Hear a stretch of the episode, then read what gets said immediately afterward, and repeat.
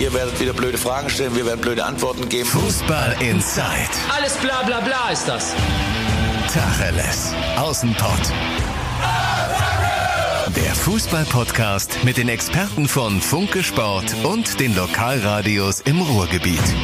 Fußball in Zeit, der gemeinsame Podcast von Funke Sport und den Lokalradios im Ruhrgebiet. Heute in Blau und Weiß, denn schwerpunktmäßig wollen wir uns mit den beiden, ja, ich sag mal, Krisenclubs im Ruhrgebiet beschäftigen. Mit dem FC Schalke 04 und mit dem MSV Duisburg. Und da ist es natürlich eigentlich logisch, dass mir zugeschaltet der Kollege Andi Ernst ist, Funke Sportreporter und vor allen Dingen Schalke-Reporter für Funke Sport. Moin, Andi. Moin, moin, Timo. Wir haben äh, ja, 19 Uhr, 18.30 Uhr. Aber kann man doch machen trotzdem. Es ist doch eine, ist so eine Begrüßung. Im norddeutschen Raum wird man das so immer sagen, oder? Ja, das stimmt schon. Also, also je nachdem, wann die Hörer unseren Podcast hören. Moin, Mittag, genau. Abend. Schön. Hallo. Gute Nacht. Also alles haben wir mit dabei. Ja, ich bin Timo Düngen, bin im Radiostudio. Dementsprechend ist mir Andi auch zugeschaltet, ist mittlerweile richtig schön im Trockenen und Warmen. Andi, das war heute Nachmittag bei dir ein bisschen anders, denn Du warst im Parkstadion und da war zugig. Alter Schwede, alter Schwede, ich kann den Hörern nur sagen, das ist echt, echt kalt. Also ähm, man muss das jetzt so sagen, äh, für diejenigen, die sich äh, jetzt noch nicht so auskennen in Gelsenkirchen, wir haben ja auch viele Hörer außerhalb Nordrhein-Westfalens, der FC Schalke hat äh, das Parkstadion wieder renoviert und äh, hat einen Teil behalten. Und das ist der Teil, der nicht überdacht war, nämlich die Gegentribüne. Und in Parkstadion spielen die U19 und die U23 und die Profimannschaft trainiert dort und macht da halt auch Testspiele, so wie heute gegen Paderborn. Und wer das alte Parkstadion kennt und mal da war, der weiß, echtes Parkstadionwetter ist das, was es heute war. Grau, stürmisch, Regen und du gehst, äh, kommst mit einer Erkältung nach Hause, ja. pitche nass bis auf die Haut und hast meistens auch noch ein schlechtes Spiel gesehen. Absolut. Ich kann mich noch an mein erstes Spiel im Parkstadion erinnern, das ich da gesehen habe. Es war, wen wundert's, ein Auswärtsspiel des MSV Duisburg damals und es hat geschneit. Und es hat so krass geschneit, dass ich das erste Gegentor für den MSV überhaupt nicht gesehen habe. Weil du hast ja natürlich auch meilenweit weggestanden, ne? war ja auch ja, sehr, auch sehr noch, ja. weitläufig das Stadion. Und wie gesagt, dann hat so geschneit, dass 0 zu 1 aus Duisburger Sicht habe ich gar nicht mitgekriegt. Das hast du dann nur auf der Anzeigetafel gesehen. Ja, das war heute auch ganz lustig. Äh, die hatten extra für uns Journalisten äh, ein Zelt aufgebaut. Aber das stand dann auch nur genau 10 Spielminuten, weil... Es auch windig war. Entschuldigung. Äh, Entschuldigung, musste ein bisschen aufstoßen. Alles weil es so windig war, weil es so windig war, dass die ähm, Security-Leute ähm, gesagt haben, das ist jetzt zu gefährlich. Nicht, dass ihr bald, bald berichtet über ein Zelt, das auf dem Platz weht und dann das Spiel abgebrochen werden muss, weil ein Zelt auf das, auf, auf das Spielfeld weht. Also das war heute schon richtig, richtig windig. Aber dafür war das Spiel echt okay, also muss ich schon sagen. Ja, 5 zu 1 gegen einen Zweitligisten und vor allen Dingen ein überragender Mark Uth, wie ich es so gehört habe. Hast du das auch so wahrgenommen? Absolut. Also ähm, es war gegen Manuel Baum, also äh, man muss ja sagen, äh, vom Anfang, von Anfang an. Äh, elf Spieler sind im Moment nicht da. Äh, darunter sind zwei Verletzte, nämlich äh, Suat Serda und Ralf Fährmann und äh, Amina Ritt, ne, wie bekannt, Corona-krank, und acht Nationalspieler. Nichtsdestotrotz kann Schalke immer noch eine Mannschaft auf den Platz stellen, die man sich so auch in einem Bundesligaspiel vorstellen könnte. Und das war heute der Fall. Und ähm, was dann im Spiel passiert ist, kennen wir aus der Bundesliga, nämlich es gab ein sehr schnelles Gegentor. So, nämlich Schalke lag relativ schnell 0 zu 1 zurück. Und im Gegensatz zu dem, was in der Bundesliga passiert ist, ist die Mannschaft diesmal nicht zusammengebrochen und eingebrochen und hat sich hängen lassen, sondern sie hat den Rückstand umgedreht und hat am Ende überzeugend gespielt und gewonnen. Es war natürlich nur ein Zweitligist, das muss man auch dazu sagen. Nur das der war das, jetzt auch Manuel nicht Baum sensationell in die zweite Liga gestartet ist. Auch das muss genau, man sagen. Es ist aber das, was Manuel Baum am Ende echt hervorgehoben hat, ähm, dass das diesmal anders war, dass die Mannschaft auf einen Rückstand gut reagiert hat. Und er hat dann auch ein bisschen doziert äh, darüber, dass man ähm, auch äh, in der Offensive besser werden muss. Wenn man so viele Gegentore kassiert, sagt man ja normalerweise, du musst an der Defensive arbeiten. So hat er es erklärt. Wenn du allerdings nur an der Defensive arbeitet, arbeitest und du kriegst trotzdem viele Gegentore, ähm, dann brichst du halt zusammen nach einem Gegentor, weil du kein Vertrauen in deine Offensive hast. Verstehst du, was ich meine? Und ich, also ich habe verstanden, was ich er damit sagen das, wollte. Doch. Genau, weil er wollte damit sagen, wir müssen auch viel mehr offensiv denken und auch an der Offensive arbeiten, damit ein Rückstand nicht mehr so schlimm ist. Damit man nämlich denkt als Spieler, ah, scheißegal, wir schießen eh drei Tore vorne. Und daran will er jetzt mit der Mannschaft arbeiten. Und heute, also das hatten wir ewig nicht äh, als Schalke Reporter, dass du fünf Tore in einem Spiel hast und alle fünf äh, werden von Stürmern geschossen. äh, und einer hat halt drei davon gemacht, nämlich, äh, nämlich Marc Uth. Und ein Tor, das Tor von Benito Raman hat er noch vorgelegt. Das ist halt ein guter Kicker. Das haben wir in, der, in, in dieser Saison auch schon häufiger gesagt hier im Podcast dass er die Nummer professionell äh, wirklich durchzieht. Und der hat auch wirklich richtig Spaß mittlerweile, äh, wenn es läuft. Und ähm, das war heute echt eine, eine super Leistung von Marc Uth, kann man nicht anders sagen. Das freut mich sehr, denn äh, ich fand, äh, das haben wir ja auch äh, letzte Mal wirklich so besprochen, gegen Werder Bremen fand ich ihn wirklich äußerst schwach. Also da war ich so richtig enttäuscht, auch wenn er das einzige Tor gemacht hat, aber ich fand, er ja, war so einer, glaub, der, der sich wirklich hat hängen lassen. Genau, das ist, glaube ich, Marc Uths Problem. Wenn es mal nicht läuft, äh, dann lässt er sich auch gerne mal nach 70 Minuten hängen. Und äh, ich meine, gut, wenn du in München 0 zu 6 zurückliegst oder gegen Werder Bremen 0 zu 3, dann fällt es, glaube ich, äh, vielen Leuten schwer. Äh, dann ist es auch eine menschliche Reaktion, dann auch mal den Kopf hängen zu lassen und sagen, boah, vor allen Dingen, wenn du dann so viele Spiele hintereinander nicht gewonnen hast ist ja nicht so, also Marc Uth war ja sehr erfolgreich beim ersten FC Köln, individuell, aber es ist ja nicht so, dass er mit Erfolgserlebnissen äh, aus Köln nach Gelsenkirchen gegangen ist. Die Kölner haben ja eine ähnlich schwarze Serie. Ähm, so, also der hat jetzt auch etwas länger kein Bundesligaspiel gewonnen und ähm, dass er da sich auch mal hängen lässt, äh, ist jetzt nicht schön. Äh, und es gibt Spieler, die das anders machen, die wirklich bis zur letzten Minute noch versuchen zu kämpfen. Aber ähm, ja, das ist halt so ein bisschen eins seiner Probleme, aber ähm, wenn es 0-0 steht zum Beispiel, dann ist er echt, echt super. dann ist er ein also, guter. Schießt ja auch, schießt ja auch alle Standardsituationen. Ja, wenn das Spiel jetzt nicht 0 zu 2 oder 0 zu 8 steht oder ja, so, ne? Äh, wenn noch eine gewisse Hoffnung im Spiel ist oder man führt oder so, dat, dann ist er wirklich stark. Und Manuel Baum hat auch hervorgehoben, du brauchst halt auch so Leute, die ähm, so eine Mischung aus, die halt wirklich kreativ sind und die Strategien schnell verstehen. Und er hat das mit so einem Bild verglichen. Er sagte, du brauchst halt Leute, die nicht nur das umsetzen, was der Trainer sagt, sondern halt auch so ein paar eigene Ideen reinbringen. Und das Bild, das er hatte, war, äh, wenn du an einer roten Ampel stehst äh, und hinter dir fährt einer mit 100 auf dein Auto zu, dann fährst du ja trotzdem über die rote Ampel, auch wenn es nicht erlaubt ist. Und ist so hat er Margut erklärt, dass der auch mal sinnvolle Sachen macht, auch wenn der Trainer ihm die nicht vorgegeben hat. Also einen starken Marc Uth hast du gesehen und Trommelwirbel, du hast einen Rechtsverteidiger auf Schalke gesehen. Den gibt es nämlich jetzt. Ja, Kilian tusch, Ludewig. Tusch, ja. tusch. Wie hat ja, er sich gemacht? Kann, man kann, ja, also das war jetzt ein sehr unauffälliges Debüt, wurde auch jetzt nicht allzu viel gefordert. Ähm, Manuel Baum hat gesagt, er hat ihn noch sehr müde gesehen. Äh, man muss dazu sagen, am Mittwoch äh, war, nee, wann war der Deadline? Der Montag, ne? Montag. Ja, wie äh, die Hörer, die wirklich jede Woche zuhören, wissen, ich habe mit Wochentagen sind meine größte Schwäche. Also immer wenn meine Texte Korrektur gelesen werden, wird zuerst auf die Wochentage geguckt, weil Wochentage schmeiße ich, das ist so als Sportreporter, da sind Wochen, du denkst einfach nur von, von Wochenende zu Wochenende und unter der Woche ist halt irgendein Tag. Ich habe gestern Jedenfalls, Morgen meine Radiohörer auch mit äh, schönen Donnerstagmorgen begrüßt. Also dementsprechend passen wir ganz gut zusammen in dem Fall. Also, äh, am Montag war der Deadline Day, da ist der ähm, Kilian Ludewig nach äh, Gelsenkirchen Kirchen gekommen, hat seinen Medizincheck gemacht und Dienstag und Mittwoch haben sie halt wirklich sehr hart trainiert, so hat es Manuel Baum erzählt. Und äh, dementsprechend sei er heute etwas müde gewesen, der Kilian Ludewig, und äh, es würde noch deutlich besser werden. Ähm, jetzt kann man das natürlich positiv und negativ sehen. Wenn man jetzt positiv sieht, sag mal, mein Gott, da haben sie aber wirklich äh, einen ausgegraben und äh, Perlentaucher Michael Reschke hat wieder zugeschlagen. äh, ja, weil wer hatte, mal, wer, ne? hatte, wer hatte Kilian Ludewig äh, auf der Rechnung? Das ist ein 20-Jähriger für diejenigen, die äh, mit dem Namen nichts anfangen können. Das ist ein 20-jähriger Rechtsverteidiger, der eigentlich bei RB Salzburg und also der bei ähm, beim FC St. Pauli und bei RB, RB Leipzig ausgebildet wurde, dann von RB Leipzig Leipzig, Überraschung, Tusch, Überraschung, zu RB Salzburg verkauft wurde und dort noch nicht so richtig zum Zuge kam, obwohl er von der U15 bis zur U20 alle deutschen Jugendnationalmannschaften äh, absolviert hat. Und äh, da er in Salzburg noch keinen Stammplatz hat oder keine Perspektive, wurde er jetzt verliehen an den FC Barnsley. Vorher noch das an den FC Verein. Liefering, ne? an diese zweite genau, Mannschaft erst, von erst Salzburg FC sozusagen. Genau, das ist, es ist zweite Liga Österreich und jetzt in Barnsley war er zuletzt zweite Liga England.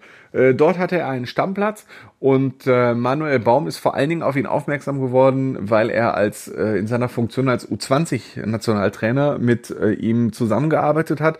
Und da gibt es ein Interview, das kann man sich auch, wenn man es googelt, äh, wenn man Baum äh, und äh, Ludwig googelt, dann findet man das.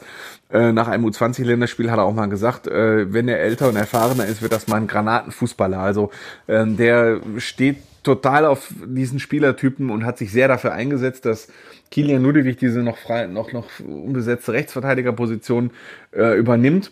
Und da kann sein, dass die natürlich da echt einen richtig guten Griff getan haben. Auf der anderen Seite kann man natürlich auch sagen, ein 20-jähriger Rechtsverteidiger, das ist alles. Ja. So, also wenn man, wenn man diesen Deadline Day und diese Transferperiode sich anguckt und man sieht, da war, weiß ich, Kenny, John Joe Kenny war im Gespräch und Danny da Costa war im Gespräch und von Cola Sinac hat man geträumt und von dem. Und was kommt am Deadline Day? Ein 20-jähriger Rechtsverteidiger Den ohne, du jegliche, Bund, ohne jegliche Bundesliga-Erfahrung aus der zweiten englischen Liga auf Leihbasis.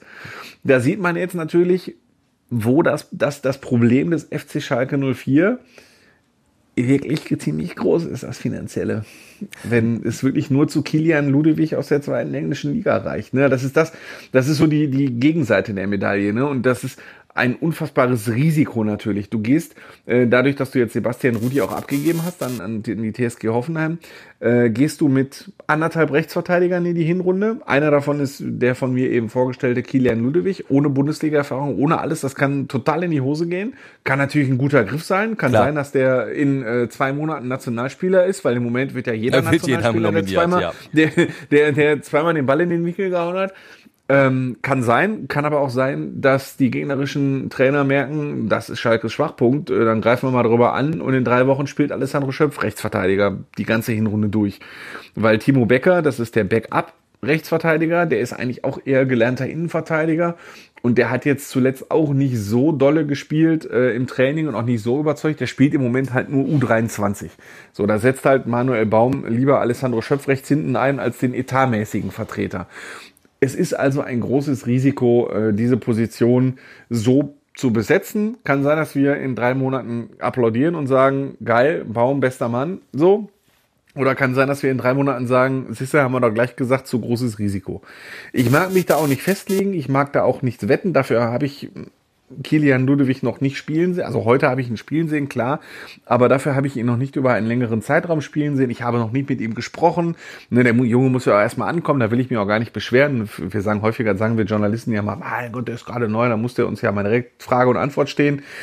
In dem Fall würde ich sagen, nee, komm, haben Länderspielpause nächste Woche, äh, kommt da dann vielleicht mal eine Presserunde oder so. Der soll erstmal ankommen und ähm, dann kann ich mir vielleicht, wenn wir in drei Wochen zusammensitzen oder vier Wochen bei Fußball in Zeit, kann ich dann schon mehr sagen, ob das jetzt äh, ein, ein, ein Not, eine Notverpflichtung war oder ob Jochen Schneider da ganz clever war.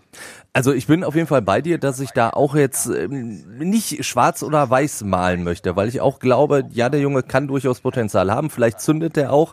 Vielleicht sagen wir dann bald, oh, da war alles eine Nummer zu groß für ihn. Aber was man da auf jeden Fall sagen kann, ist, du hast es ja auch schon angedeutet, im Endeffekt geht diese Verpflichtung doch mehr oder weniger aufs Konto von Manuel Baum, weil der gesagt hat, das ist ein Guten, den kenne ich nur aus der U20-Nationalmannschaft. Da muss man auch wieder sagen, was macht der Reschke eigentlich auf Schalke? Ja, also äh, das haben wir auch so angesprochen. Also ich habe Manuel Baum das heute gefragt. Äh, okay. Ich habe ihn gefragt, in, inwieweit, also ich habe natürlich nicht gefragt, was macht der Reschke macht der eigentlich? So, Wäre aber auch schön äh, gewesen. ich habe ne, ich hab ihn natürlich gefragt, inwieweit er äh, da ganz viel Einfluss genommen hat oder ob das seine Idee war. Und er hat gesagt, naja, ähm, Jochen Schneider kennt ihn auch, weil äh, Jochen Schneider, also kennt ihn aus, aus gemeinsamen Zeiten bei Red Bull. Ja. Ne? Also Jochen Schneider war ja, bevor er zu Schalke 04 kam, äh, bei RB Leipzig äh, angestellt und bei dem ganzen RB im ganzen RB äh, Kosmos ja, bei RB angestellt. Kosmos. Einigen wir uns auf Kosmos. Ich hätte ja. gerade ein paar andere Wörter ja, im Kopf, aber das wie sich der Hörer vorstellen kann, aber äh, ich einigen wir uns auf Kosmos. Diplomatisch. So, äh, genau. Sind wir diplomatisch und sachlich, obwohl wir Tacheles reden eigentlich, aber in dem Fall bleiben wir mal diplomatisch. Ähm, Jochen Schneider kennt ihn aus RB-Zeiten ähm, und dazu sagte er, ja, also natürlich haben wir auch eine Scouting-Abteilung und einer, der von der U15 bis zur U20 äh, Stammspieler auf der Rechtsverteidigerposition war, den kennt natürlich auch alle jede Scouting-Abteilung in ganz Deutschland. Jetzt kann man sich natürlich fragen, warum hat den dann noch kein anderer Bundesliga-Verein verpflichtet? Hm, ja, weiß ich nicht, ist der vielleicht nicht so gut oder so, kein, weiß man nicht. Ähm, aber das war seine Antwort auf die Frage, ähm, wie viel Einfluss er genommen hat. Was ich daraus schließe, ist, Natürlich hatten sie ihn auf der Rechnung. Wahrscheinlich kam er und Jochen Schneider hat gesagt, pass auf, so und so ist die finanzielle Situation. Wir können uns den und den und den leisten. Ähm, wenn wir den holen, haben wir den Vorteil und den Nachteil. Und wenn wir den holen, dann das und das. Und äh, Manuel Baum hat dann gesagt, den kenne ich, den können wir holen. Und so hat Schalke äh, vielleicht sogar noch ein kleines finanzielles Plus gemacht, weil er zum Beispiel nicht so teuer ist, wie ein Danny da Costa gewesen wäre, der Spieler von Eintracht Frankfurt. So hast du auch noch was Gutes für deine Kasse getan. Ne, also so nach meinen Informationen sparen die zum Beispiel bei Sebastian Rudi zwischen zwei und drei Millionen Euro, dadurch, dass er äh, Sebastian Rudi gegangen ist. Und äh, du hast gewiss nicht zwei bis drei Millionen Euro für Kilian Ludwig ausgegeben.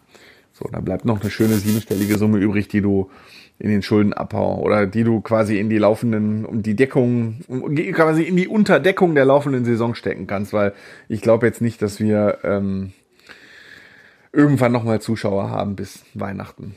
Das kann ich. Aber das ist jetzt wieder ein anderes Thema, genau. über das wir nicht reden wollten. Äh, das ist meine aktuelle Einschätzung. Ist jetzt nicht so klar wie sonst. Sonst sage ich normalerweise immer äh, Daumen hoch, Daumen runter. Ne? Tacheles, klare Meinung. Aber in dem Fall würde ich den Hörer doch um Verzeihung bitten. Da will ich mich noch nicht äh, final final bewerten. Ich sehe Positives, ich sehe aber auch Negatives. Ähm, keine Ahnung, ich kenne den Jungen einfach nicht gut genug. Äh, du hast, du hast gerade dieses leichte finanzielle Plus angesprochen, indem man halt Rudi abgegeben hat, äh, Kilian Ludewig geholt hat, der definitiv nicht so viel verdienen wird auf Schalke.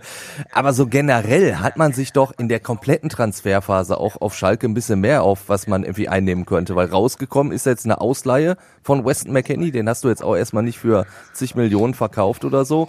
Rudi hast du jetzt zum Nulltarif erstmal abgegeben, auch wieder nur ausgeliehen. Das heißt, in dem Jahr steht er wahrscheinlich wieder auf der Matte, dem ist auch nicht wirklich losgeworden. Und sonst hast du ja auch keine großen Verkäufe. Und dementsprechend konntest du ja auch nichts groß einkaufen. Im wahrsten Sinne. Also in dem Fall muss ich vielleicht sogar Jochen Schneider ein bisschen in Schutz nehmen, weil ähm, es ist einfach ein unfassbar komplizierter Transfermarkt. Das natürlich, klar. Äh, keine Mannschaft hat so richtig Kohle ähm, und alle wollen aber oder alle wissen, dass Schalke gar keine Kohle hat und machen natürlich Angebote, die satt unter Preis sind. Also Beispiel, Osan Kabak steht in einem Jahr für 45 Millionen Euro zum Verkauf, weil da eine Kaufoption theoretisch greifen könnte. Und Schalke vermutet, wenn Osan Kabak jetzt nicht gerade Gegenspieler anspuckt oder Richtung Gegenspieler spuckt, sondern seine vernünftige Leistung zeigt, dann wird das schon in einem Jahr irgendeiner ziehen. So, jetzt denken aber natürlich so ein paar Vereine aus Italien, oh, Schalke hat finanzielle Probleme, vielleicht kriege ich den Kabak jetzt, bieten wir mal 20 Millionen. Da sagt Schalke natürlich auch, nö. So, warum? Also machen wir nicht, weil in einem Jahr wollen wir 45 haben. Und du willst ja deine Spieler auch nicht unter Wert verkaufen. Das hat das, den Transfermarkt wahnsinnig kompliziert gemacht. Ähm, und dementsprechend gab es nicht ganz so viele Einnahmen und äh, was Schalke und was Jochen Schneider gehalten haben an Versprechen, dass wirklich nur das ausgegeben wird, was auch eingenommen wurde. Das haben sie am 1. Juli bei einer Pressekonferenz versprochen, dass sie nicht mehr auf die Zukunft wetten. Das ist ja das, was äh, ganz viele Jahre in der Ära Tönnies gemacht wurde. Ja. In die Zukunft wetten heißt, äh, wir werden schon im nächsten Jahr die Champions League erreichen. Äh, deswegen gehen wir jetzt mal in finanzielle Vorleistungen und kaufen Kevin Prince Boy Boateng. Der kostet eine Summe XY, die haben wir nicht, aber die werden wir in einem Jahr haben, weil wir in die Champions League kommen. Das sind die klassischen Wetten auf die Zukunft. Und die gibt's jetzt halt nicht mehr. Ich meine, wozu willst du auch wetten? Wir werden in einem Jahr den Klassenerhalt geschafft haben, oder was? also, was ist das für eine Wette? Ja. Äh, gut, Klammer zu. Ähm, das machen sie halt nicht mehr und dementsprechend sieht natürlich auch die Zugangsseite aus. Man kann natürlich fragen, warum haben sie das mit dem Torwartwechsel gemacht? Die Kohle dafür hätten sie auch woanders ausgeben können. Nee, es ging halt auch nur um diese eine Position. Also ähm, entweder die machen den Torwarttausch oder halt oder Schubi, Schubert bleibt halt da. Und bei Sinn und Zweck dieser, es ist halt ein finanzielles Nullsummenspiel, ne? Also sowohl äh, Leihgebühren oder so gibt's nicht, weil ein Tausch ist. Ja. Und vom Gehalt tun sich die beiden nix. Und äh, Schalke sagt, wir haben jetzt für plus minus null einen besseren Ersatztorwart. Deswegen haben sie das gemacht. Und dadurch, dass Ralf Fährmann sich verletzt hat, haben sie jetzt sogar eine neue Nummer eins. Ja. Und der Frederik Rönno, so heißt der Spieler, der von Eintracht Frankfurt kam, macht echt gar keinen schlechten Eindruck. Hat gegen der Leipzig heute auf im jeden Tor Fall auch gestanden. richtig gut gespielt, ja. Genau, und heute hat er auch äh, eine sehr gute Leistung gezeigt. Das am Gegentor war er macht, schuldlos. Ähm, also das äh, macht schon äh, echt einen guten Eindruck. Ja, und ansonsten hast du, wen hast du geholt? Feder Ibisevic, 36 Jahre, der kostet halt auch nicht viel. Und auf Leihbasis Paciencia. Immerhin hast du jetzt ein paar Millionen Euro Gewinn gemacht. Dadurch, dass du, ähm, wie ich gerade schon gesagt habe, bei Sebastian Rudi zwei bis drei Millionen Euro Gehalt sparst in diesem Jahr.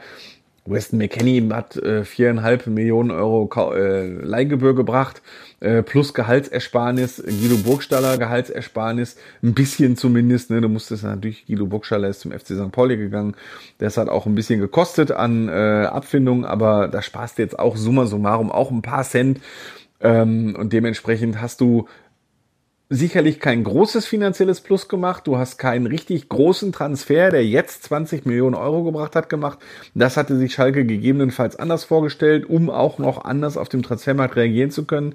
Na gut, aber so ist das jetzt nun mal. Nur Manuel Baum, da haben wir ihn auch darauf angesprochen, äh, sagte dann auch, ach, wisst ihr, das war in Leipzig, ähm, äh, habe ich ihn darauf angesprochen und da sagte er, mein Gott, ich bin Trainer. Äh, natürlich sagt man man den einen oder anderen Wunsch, ähm, aber es geht darum, mit den Spielern zu arbeiten, die da sind und äh, da sei er mit dem Potenzial der Mannschaft doch sehr zufrieden. Sie würde die Qualität im Moment absolut nicht auf den Platz bringen. Äh, Jochen Schneider hat das halt so formuliert. Das ist halt eine totale Blockade im Kopf, die gelöst werden muss. Und da würden sie jetzt alles dran setzen, das zu schaffen. Ähm, und ja, ich bin gespannt. Also der Kader hat seine Stärken, der Kader hat auch erhebliche Schwächen. Und äh, ja, die Schalker wünschen sich, dass es irgendwie, dass sie irgendwie durchkommen und jetzt irgendwann mal Spiele gewinnen und jetzt zu Hause gegen Union Berlin in anderthalb Wochen sollten sie dann wirklich mal damit anfangen. Das wäre zumindest mal wieder so ein vermeintlich machbarer Gegner zu Hause, aber das war Werder Bremen auch. Gut, dann äh, lass uns einmal ganz kurz auf äh, Schalkes großen Rivalen gucken, auf Borussia Dortmund. Wir haben gerade über das ja doch geringe Transferplus von Schalke gesprochen in der Transferphase. Dortmund hätte natürlich ein ganz, ganz fettes Plus einfahren können, wenn man Jaden Sancho vielleicht doch noch vertickt hätte, aber da Dortmund ganz klar knallhart gesagt, egal wer kommt, der bleibt und dieses Versprechen haben sie auch eingelöst. Hat ein bisschen was von einer Sitcom gehabt, ne, oder? So, also ich habe irgendwann mal einen Tweet gelesen äh, von, ich weiß gar nicht mehr von wem, war das von einem Reporterkollegen oder so, ähm, dass in England halt riesen Schlagzeilen gibt und wann kommt Sancho und noch 100 Millionen und noch, nee, jetzt 110 Millionen Angebot und jetzt dat und dat und dass die völlig entgeistert waren in England, dass das in Deutschland überhaupt gar kein Thema ist und dass sich in Deutschland oder in Dortmund vor allen Dingen alle Leute darüber kaputt Darüber machen, lustig dass sich machen, die, ne? Das hab ich auch sie, dass sie gelesen, ja. darüber lustig, lustig machen, dass die Engländer sich immer noch Hoffnung machen. Und äh, also Hut ab, äh, gerade weil Hans-Joachim Watzke äh, jetzt ja auch gesagt hat, dass Borussia Dortmund das Jahr wohl mit 75 Millionen Euro Verlust abschließen wird. Ja. Ähm, durch die Corona-Pandemie. Es ist ja schon nicht schlecht, wenn man dann auf eine Einnahme, die über 100 Millionen Euro betragen hätte, einfach mal verzichtet. Ne? Also ähm, Hut ab. Äh, ich denke nicht, dass da sehr viele Vereine standhaft geblieben wären, zumal Borussia Dortmund auch so eine gute Mannschaft hat, ähm, die mit Sicherheit Qualität hat, Vizemeister zu werden. Ähm, Ja, sehr schön. Ja, gut. Ja, realistisch gesehen, ja. Gut. ja. Äh, aber der Unterschied äh, ist, ist auch, äh, hast du die, die Spielplanansetzung gesehen? Ist auch ein bisschen gemein, ne? Zwischen Schalke und Dortmund. Haben sich ja viele Schalke-Fans wahnsinnig drüber aufgeregt gestern. Hast du das mitgekriegt? Ey, also ich kenne so wurden- ja, grob die Spielplanansetzung natürlich, wer gegen wen Dortmund spielt und gegen wen Schalke spielt. Ähm, Ja, die Fan-Diskussion habe ich jetzt nicht mitbekommen. Ja, genau. Es ging darum, äh, es ging um die zeitgenauen Ansetzungen. Die DFL hat gestern die zeitgenauen Ansetzungen für die Spieltage 9 bis 12 verkündet. Das sind vier. Ja. Eine englische Woche ist dabei mit Dienstag, Mittwoch. Das heißt, es sind drei Wochenendspieltage. Und Borussia Dortmund spielt dreimal am Samstag um 15.30 Uhr und rate mal, wie oft Schalke drei, äh, Samstag um Gar 15.30 nicht. Uhr spielt. Das, das Gar weiß ich nicht. wiederum. Ja, ja. Gar nicht. Und da haben sich natürlich alle total drüber aufgeregt. So, ne? Die haben da, kriegen da ihre beste Zeit, immer schön dreimal und äh, naja, Schalke muss dann, weiß ich, einmal Sonntag, äh, Sonnt Sonntagmittag in Augsburg. Da freue ich mich auch ganz besonders drauf. Oh, das ist sehr eine schön. Ja, das Sonntag in Augsburg ist immer super. Das ist klasse. Ja, dann glaube ich Samstagabend in Gladbach und äh, gegen Leverkusen ist ein Sonntagsspiel. Ja, genau. das waren Also so die Ansetzungen.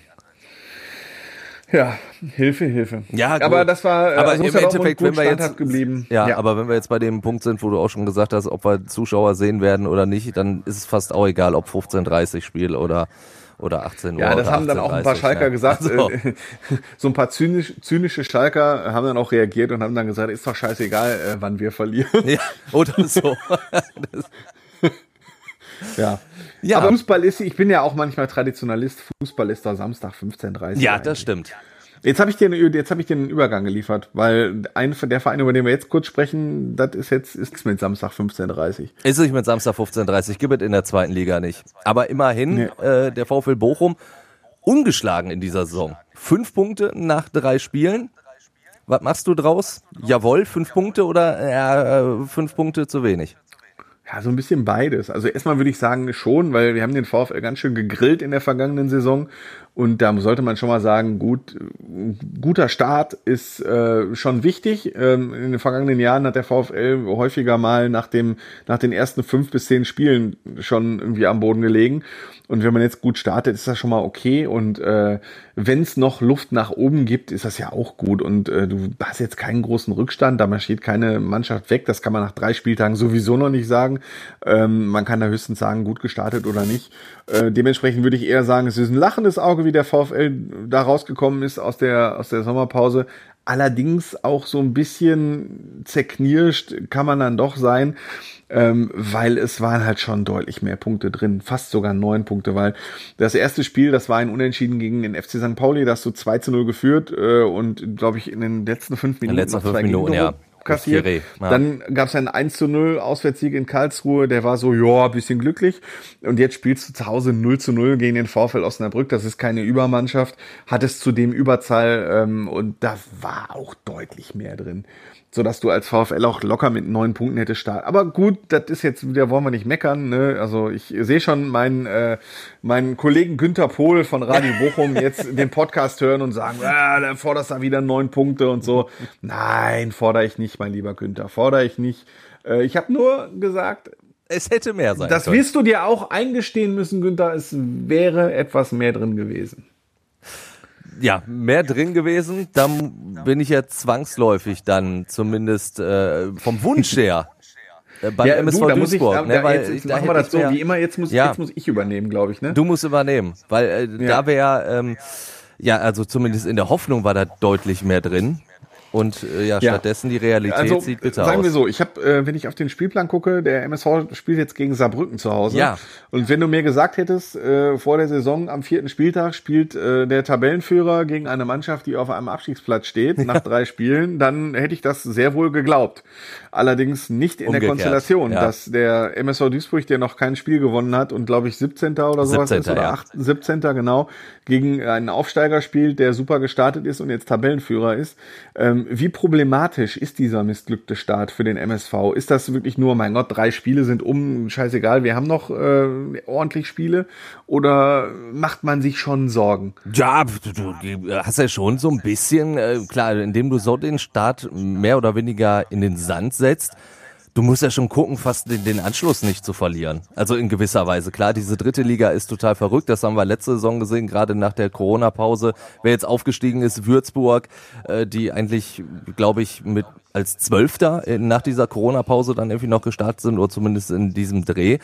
Aber die, die, Probleme, die der MSV hat, da äh, habe ich halt Angst, dass die gar nicht so schnell behoben werden können. Also aus Duisburger Sicht natürlich diese Angst. Ne? Das ist, du hast diese große Verletzungsproblematik, dass du Engin jetzt lange nicht haben wirst, dass du Moritz Stoppelkamp weiterhin nicht hast, ähm, auch wenn der jetzt zumindest wieder auf dem Weg der Besserung ist. Das ist ja die einzig positive Nachricht, die es momentan in Duisburg gibt, dass die Blutwerte von Moritz Stoppelkamp jetzt wohl wieder in Ordnung sind. Er kann wohl langsam jetzt wieder an die Mannschaft rangeführt werden, aber Moritz Stoppelkamp ist auch 33, bis der wieder so richtig fit ist, das wird halt auch noch dauern. Klar, das Und- Werte äh, für die Hörer, die jetzt nicht jede Woche hören, Genau, Pfeiferschuss-Drüsenfieber und äh, das heißt jetzt nicht, der hat den Arm gebrochen und konnte trotzdem weiter Lauftraining Nee, nee. machen, der hat einfach mal satt, der hat einfach mal satt gar nichts Ja, gemacht. du verlierst ja auch massig an, an so, Körpergewicht und, und Fitness, Genau, das und ist äh, Wahnsinn. dementsprechend bis Moritz Stoppelkamp wieder der Alte sein kann, das dauert noch ein bisschen. Also Ja. ich wünsche mir, also ich, ich finde es auch toll, dass er, weil das ist schon sehr tückisch. Also, äh, dass es ihm wieder besser geht, ist äh, schon wirklich eine super Nachricht. Das auf jeden Fall. Dazu hast du dann jetzt noch tatsächlich auch noch zwei Corona-Fälle beim MSV. Gut, die haben jetzt die, die vermeintliche Stammelf ja äh, zum Glück äh, nicht wirklich getroffen. Auch wenn das natürlich den betroffenen Spieler nichts macht. An dieser Stelle natürlich äh, gute Besserung auch da ja. weiterhin. Du hast aber auch mit, mit Joshua Bitter, das ist auch einer, der weiterhin ausfällt. Das ist auch ganz, ganz äh, bitter im wahrsten Sinne des Wortes, weil, oh. ja, weil du halt auch all die neuen, die du geholt hast, die sind noch überhaupt nicht da beim MSV. Also äh, Maximilian Sauer ist ja momentan so der, der Vertreter von Joshua Bitter als Rechtsverteidiger. Und das ist ein Platzhalter. Also da hast du nicht einmal das Gefühl, oh, da muss sich der Bitte aber anstrengen, wenn der wieder fit ist, um wieder in die Startelf zu kommen, sondern du denkst nur so, ey, ganz, ganz schnell muss da gewechselt werden. Und das, das zieht sich halt bei allen so durch. Du hast äh, Pepic, der noch nicht angekommen ist, der bislang auch irgendwie mehr über einen, einen Platz joggt und, und vielleicht mal hier und da den Ball ein bisschen hält, aber auch dem da vollkommen noch die Ideen abhanden gehen äh, Kamavuaka als Sechser geholt, ist jetzt schon auf der Bank. Jetzt spielt da Max Jansen, der letzte Saison eigentlich eher so der Nachrücker war. Das ist jetzt plötzlich der große Spielgestalter im defensiven Mittelfeld. Ja, also ähm, und Orhan Ademi. Inwieweit reden wir da jetzt schon von, von Verantwortung von Thorsten Lieberknecht und Ivica Grilic? Weil ich, ich, wir haben die jetzt schon ziemlich oft gegrillt in den, ja. also wir, äh, Grilic gegrillt. Boah, das war jetzt Ja, das war, das war wie bei Bitter ähm, und Bitter jetzt. Ja, genau. Habe ich halt vorgelegt. Ähm, also erst nachdem der MSV doch abgestiegen ist, war schon gesagt so, hm, äh, dann jetzt haben sie den Aufstieg nicht geschafft nach der Corona-Pause. Da haben wir jetzt doch auch wieder gesagt, hm, jetzt haben sie wieder eine Chance gekriegt, in der Vorbereitung eine Mannschaft zusammenzustellen. Jetzt ist der Start schon wieder missglückt. Also ähm, wie ist denn? Ich meine, der MSV könnte sich aber natürlich auch irgendwie eine Freistellung und, eine Verpflichtung Kannst von du dir überhaupt Leuten, nicht leisten. Kann sich der MSV halt gar nicht leisten. Das ne? ist also, das große Problem. Du hast ja jetzt auch äh, die die die, die Deadline äh, komplett verstreichen lassen. Es gab ja nur einmal ganz kurz dieses Gerücht, Fabian Schnellert könnte eventuell mhm. auf Leihbasis zurückkehren. Da war aber auch relativ schnell klar, da ist nichts dran. Da hat Thorsten Lieberknecht gesagt, nee, das, das äh, können wir überhaupt nicht. Und selbst wenn es jetzt um vereinslose Spieler geht, die du noch holen könntest. Also mein Traum war ja, als ich, als ich das gesehen habe, oh, der hat noch keinen Vertrag, habe ich gedacht, Marcel Heller, der nochmal in Duisburg für die dritte Liga ein Knaller. Mhm. Da brauchst du gar nicht erst anzurufen. Also, weil der MSV wirklich, und das hat Thorsten Lieberknecht jetzt auch nochmal vor dem Spiel gegen Saarbrücken gesagt, die finanziellen Mittel sind einfach überhaupt nicht vorhanden. Und dementsprechend konntest du dann einfach nicht nachlegen, wobei ein Nachlegen wirklich bitter nötig gewesen wäre. Also das ist natürlich. Und Mario Götze ist jetzt auch vom Markt. Mario Götze ist jetzt auch vom Markt, gut. Das wäre natürlich auch einer gewesen. Aber ich weiß nicht, du, ob der äh, schnell genug gewesen wäre für die dritte Liga. Das ist. Äh, Du, inwieweit, äh, ich meine, ich glaube, es gibt jetzt wieder ein Geisterspiel, ne, weil ja. die, ähm, die Zahlen in Duisburg sind jetzt nicht ganz so knorke. Inwieweit ist das eine finanzielle Belastung? Ja, das also, also noch eine finanzielle Belastung, noch, also noch eine noch noch noch viel höhere ja, äh, Belastung. Also also wenn du überlegst, dass bislang nur die Hinrunde durchfinanziert ist beim MSV und danach erstmal nochmal geguckt werden muss, kannst du dir vorstellen, dass jeder einzelne Euro, der flöten geht, einen Euro zu viel ist. Ich will jetzt, also ich will jetzt kein, jetzt nicht schwarz malen, Timo, aber das hört sich alles nicht so gut das an. Das hört sich nicht so gut an. Nee, da, du müsstest, ja, und das Problem ist, du hast natürlich auch, auch die Sponsoren, die können ja auch nicht wirklich Geld reinbuttern. Ne? Du hast dein, dein größter ja, wie Sponsor. Wollen Sie das denn? Ne, ist, ist halt ein Touristikunternehmen, das ja. natürlich jetzt auch mega zu knapsen ja, hat an der ganzen Situation. Und äh, klar, wie du schon sagtest, wie oft sollen die das machen? Und das ist natürlich auch, du hast ja auch du, beim MSV, du musstest ja jetzt bei den Transfereinnahmen, die du gemacht hast, beim Lukas Daschner, beim äh, Peter Sliskovic, da hat der MSV ja quasi nichts in die Kasse gekriegt, sondern du musstest ja erstmal deine Gläubiger da bedienen. Das, das war, du hast ja quasi von diesem Geld überhaupt nichts gehabt. Und, und dementsprechend kannst du halt echt mit, mit ganz, ganz wenig arbeiten in Duisburg. Ja, ich sehe halt echt auch das Problem, äh, dass du dieses gebt euer letztes Hemd und jetzt müssen wir nochmal alle zusammenstehen. Das kannst du einmal machen, das kannst du vielleicht auch zweimal machen. Der MSV musste das jetzt schon ziemlich oft machen. Ja. So in letzter Zeit. Ja, das und, verbraucht äh, sich dann halt auch irgendwann. Genau, irgendwann verbraucht sich das dann, wenn man sagt, ja, Moment, ich habe schon, mein letztes Hemd habe ich dir schon gegeben, dann habe ich dir auch noch meine letzte Unterhose gegeben. Jetzt bin ich schon nackig. Was soll ich dir denn sonst noch geben? Und außerdem macht dir nichts aus meinen letzten Klamotten. So, ja, ne? und äh, ich glaube, das unterschätzt der MSV. Dieser, dieser vergeigte Aufstieg, dieser unnötig vergeigte Aufstieg in der letzten Saison, der hat in der Fanseele richtig wehgetan. Und der hat auch dafür gesorgt, dass viele Fans gesagt haben, boah, die gehen mir mittlerweile auf den Sack, die Zebras. Das, das siehst du ja auch, als, als in, äh, gegen Zwickau Zuschauer erlaubt waren. Der MSV hat gerade mal die Hälfte der Tickets losbekommen. Klar, mag das auch daran gelegen haben, dass viele vielleicht auch noch sagen, äh, vielleicht ist es bei Corona äh, nicht wirklich eine geile Idee, ins Stadion zu gehen, aber dieser Frust hat da auch noch groß mit reingespielt. Klar, ist ja auch äh, ein interessantes Thema, ne? Und jetzt nicht für unseren Podcast und äh, weil es jetzt nicht nur die Ruhrgebietsvereine betrifft, sondern dass äh, insgesamt äh, die viele froh sind, dass sie wieder Zuschauer in den Stadion lassen dürfen, aber die Karten nicht wegkriegen. Ja. So, das ist ja auch ein bundesweites Phänomen. Das übrigens auch Bundesligisten betrifft, ne? Ja, also Borussia Also ich weiß auch nicht auf ne, Schalke, Beispiel. genau. Also Schalke hätte auch gegen Werder Bremen äh, über 10.000 Zuschauer, glaube ich, zulassen können und es waren äh, war nur eine vierstellige Anzahl an Bewerbern. Also selbst auf Schalke, ne? Wären, also heute immerhin äh, haben sie dann gesagt, heute gab es mehr Bewerber als Karten. Aber Gut, es gab auch nur 300, ne? 300, ja. Ja.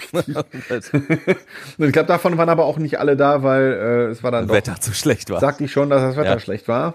Das war nicht so schön, ja. Okay. Ja, also wie gesagt, dementsprechend können wir ganz ähm, ja bedröppelt zu den Tipps gehen. Würde ich sagen zum Abschluss, weil meine Hoffnung äh, morgen gegen Saarbrücken beim MSV Duisburg ist auch nicht ganz so groß.